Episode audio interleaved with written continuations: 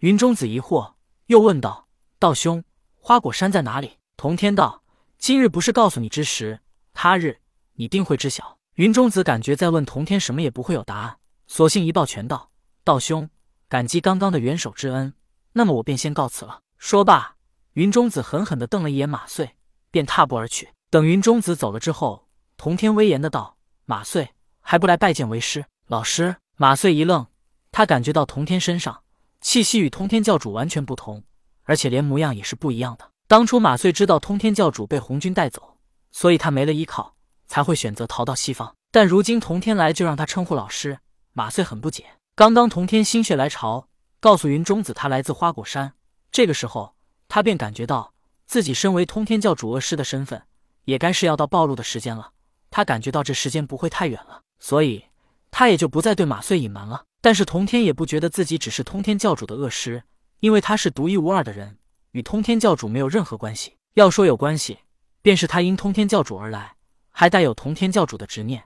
现在只是这执念将他们二者给联系了起来。看到马穗还在疑惑，童天便与其说道：“我可以说是你的老师通天教主，但通天教主却不是我。童天拥有通天教主的记忆，还是圣人之境，说他是通天教主并不为过。”而他又是独立自主的一个人，所以他便不是通天教主。马穗初时有些迷惑，但他转而想到了自己的分身金箍，这不就是一个道理吗？他可以说是金箍，但那些分身金箍却不是他。马穗有些明白了，跪下对童天行礼道：“拜见老师。”童天令马穗起身，然后说道：“你如此吸人修为来修炼，不觉得有什么问题吗？”以往时候，通天教主对待弟子确实是知无不言，言无不尽，但多数时间。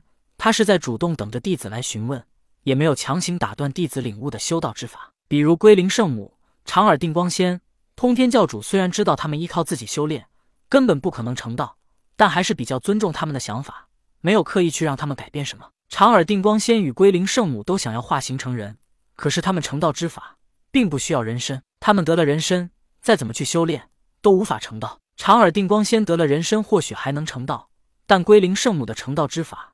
死后还驮三教碑，那是他最终的归宿，也是他的成道之法。而得了人身，归灵圣母又如何去驮三教碑呢？每个人的成道之法都并不相同，需要直指本心，也要靠自己去领悟。马穗听到童天询问，疑惑的道：“老师，我觉得如此修炼并无不妥，反而还能快速提升我的法力，依靠充实的法力来强行提升我的境界。”童天道：“当年截教门下万仙来朝，弟子太多。”所以，我只传授了你们修道之法，并未传授你们成道之法。本以为靠你们自己的领悟也能成道，只是可惜你们一个个心浮气躁，无法静心修炼。马穗疑惑的道：“老师，成道之法就是成为圣人之法吗？”听马穗如此说，童天呵呵一笑，道：“你当真觉得有了成道之法就能成为圣人吗？而且，成道之法也并不是成为圣人，成为圣人只是你的修为境界到了，但这并不是你的道。”顿了顿。